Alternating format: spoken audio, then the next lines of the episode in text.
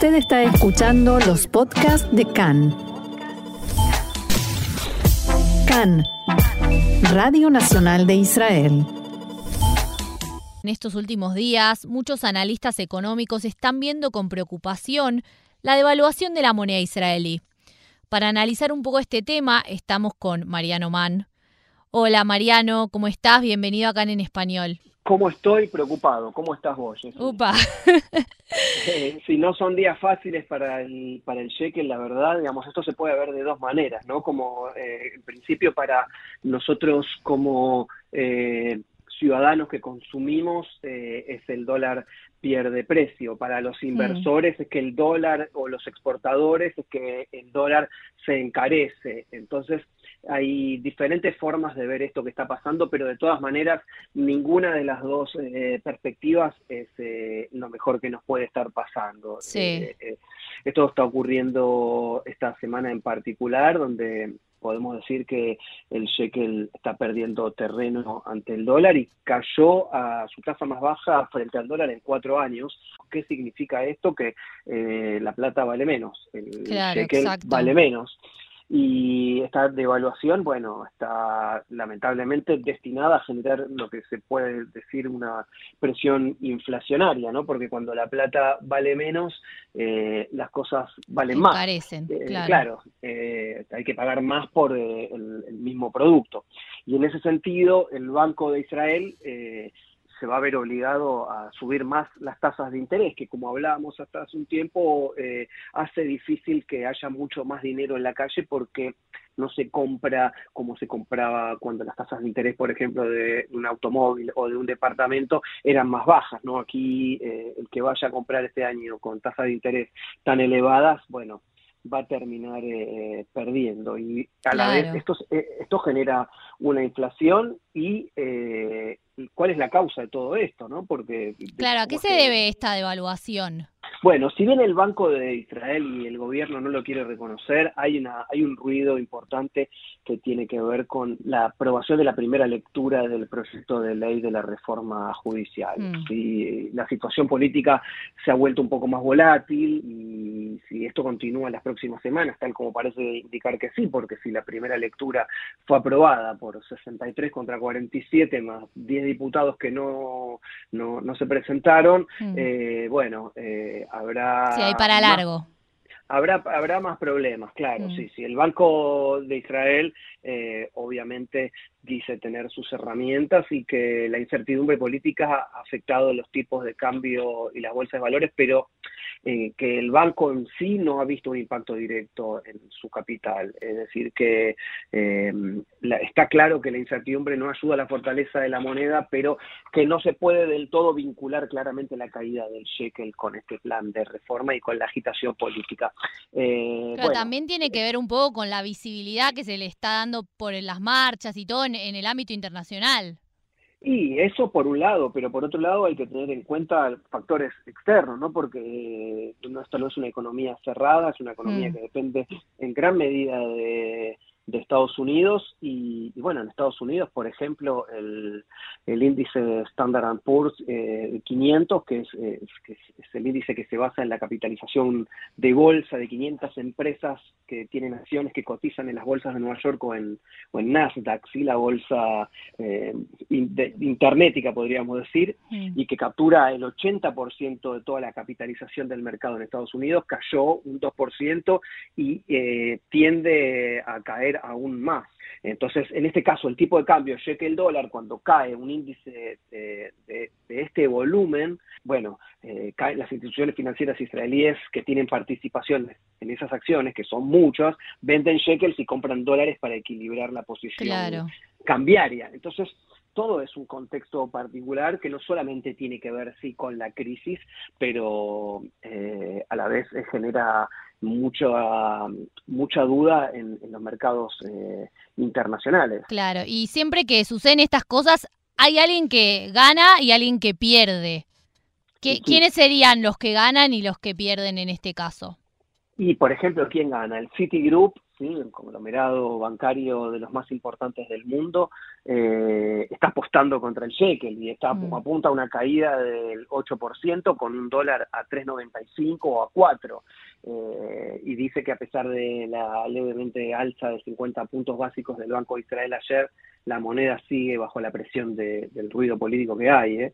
Entonces, mm. en ese sentido, lo que le importa al, al Citigroup es tener un dólar fuerte y, bueno, parece probable que esto va, va a seguir continuando así, digamos. Por otro lado, el, sector de alta tecnología, que está en guerra declarada contra el gobierno, mm. eh, ha generado una salida de fondos que, que, contribuye también a la caída del shekel porque implica una venta cada vez mayor de la moneda local, como decíamos recién. ¿sí? Claro. Compañías de alta tecnología y firmas de capital de riesgo ya retiraron del país más o menos unos 1.500 millones eh, de dólares en las últimas semanas. Muchísimo. Muchísima plata.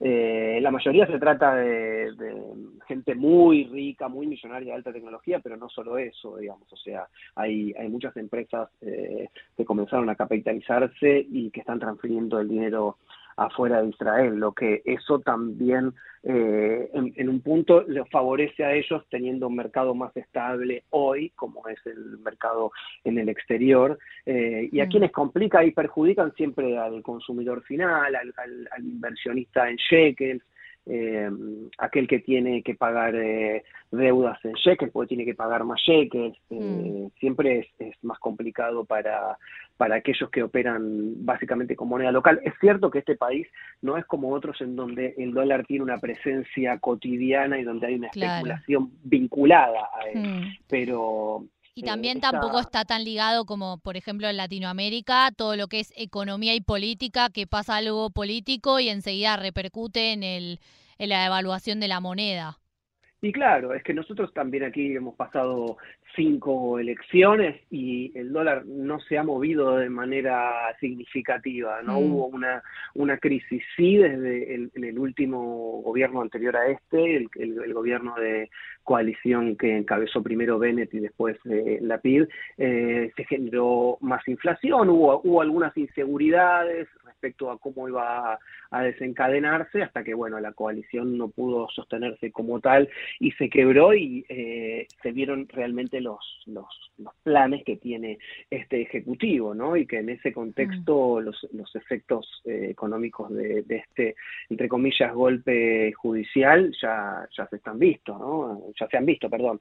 Eh, al, mismo tiempo, esto para, para gente privada que tiene ahorros aquí, que no quiere depreciarse, eh, bueno, no. Eso, ¿qué hacemos? ¿Qué hacemos los ciudadanos?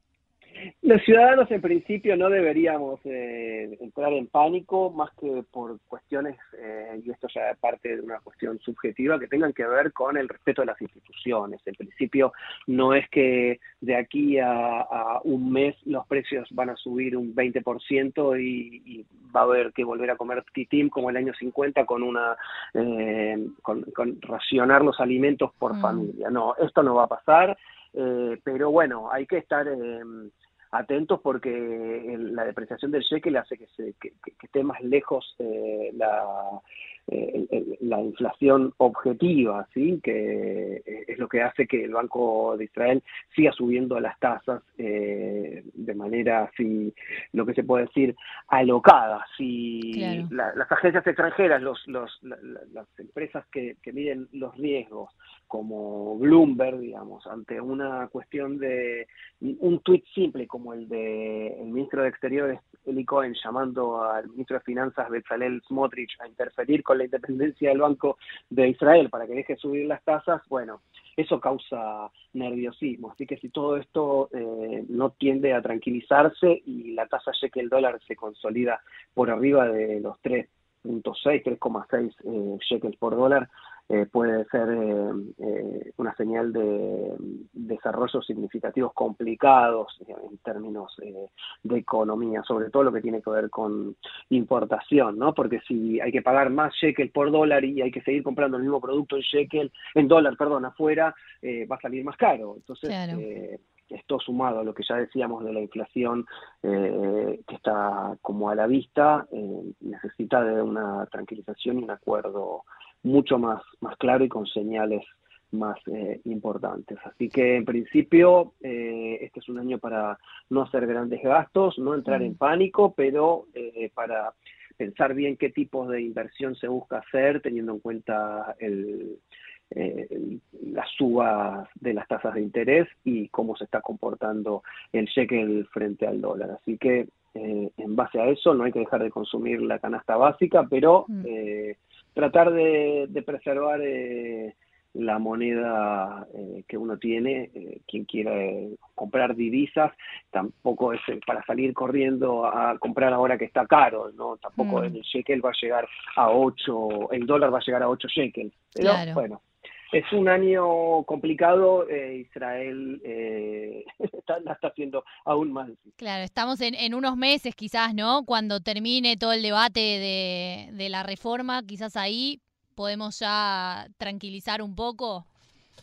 Esperemos que sí, porque si la reforma se transforma en, una ley, eh, bueno, va a haber que cumplir con una ley. Las leyes mm. están para cumplirlas, aunque estemos en desacuerdo, los que estamos en desacuerdo con esto. Mm. Pero eh, en principio sí, va a haber que va a haber un escenario más dramático si se quiere, pero al que habrá que adaptarse y si hay algo que Israel sabe hacer es adaptarse, es un país con mucha resiliencia, así que hmm. bueno, las esperanzas eh, están puestas en, que esto genere la menor cantidad de, riesgo posible, sobre todo en aquellos que, menos tienen, ¿no? que en un sistema eh, capitalista extremo como es el de Israel son siempre los que más sufren. Sí, por supuesto. Bueno, te agradecemos mucho, Mariano Mann, por haber estado con nosotras hoy en CAN en Español y darnos un pantallazo de la economía actual. Bueno, esperemos que tengamos una semana un poco más tranquila. La semana que viene lo vemos.